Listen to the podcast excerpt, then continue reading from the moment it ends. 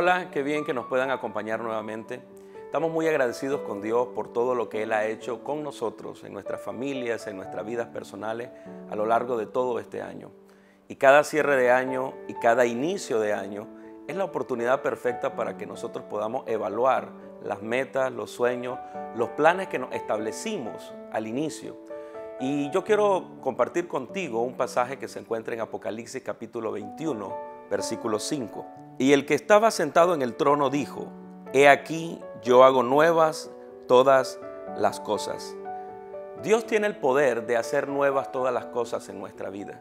Cuando nosotros nos acercamos a Cristo, recibimos a Cristo en nuestro corazón, dice la palabra de Dios que nosotros nacemos de nuevo.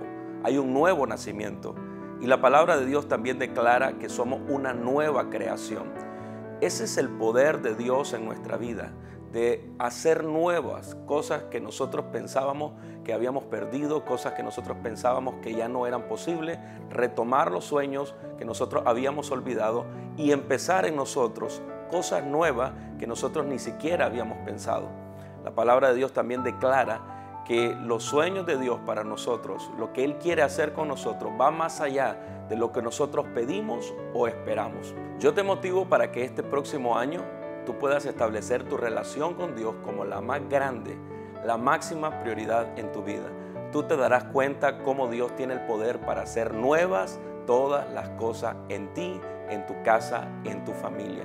Que Dios te bendiga, que Dios bendiga tu hogar y espera este próximo año con la gran expectativa de las cosas que Dios hará.